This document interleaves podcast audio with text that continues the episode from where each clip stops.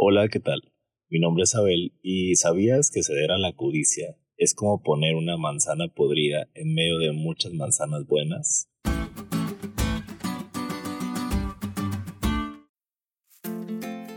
¿Has observado cómo una pequeña mancha negra se puede notar tanto en una sábana blanca o como un alimento como una manzana podrida entre muchas manzanas, aunque no se vea, puede afectar rápidamente a las demás?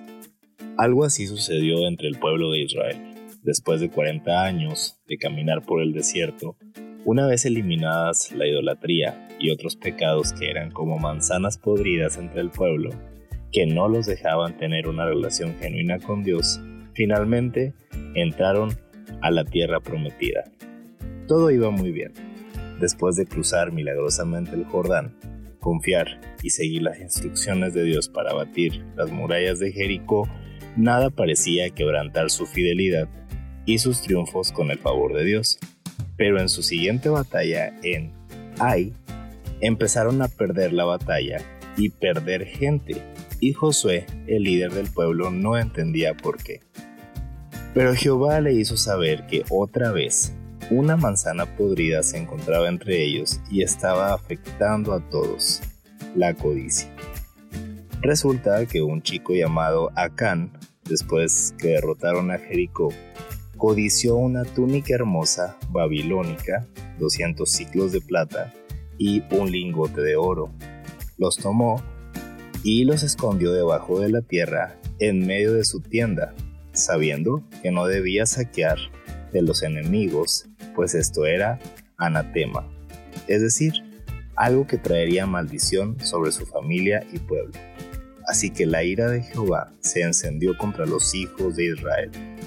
Jehová le recomendó a Josué atender este asunto, y así lo hicieron.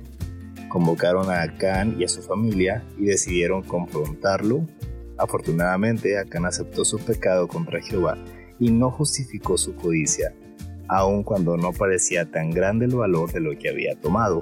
Entonces Josué y el pueblo quemaron las cosas y pertenencias de la familia de Acán, y Jehová se volvió del ardor de su ira. Así que, lección aprendida, que no nos pase como Acán. Cuidado con la codicia, dejarla entrar a nuestra vida nos aleja de las bendiciones de Dios, nos puede convertir en esa manzana podrida que puede podrir a los demás.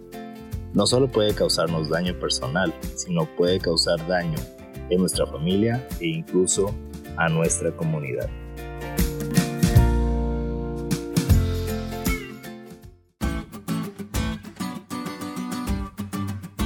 ¿Te diste cuenta lo cool que estuvo la lección?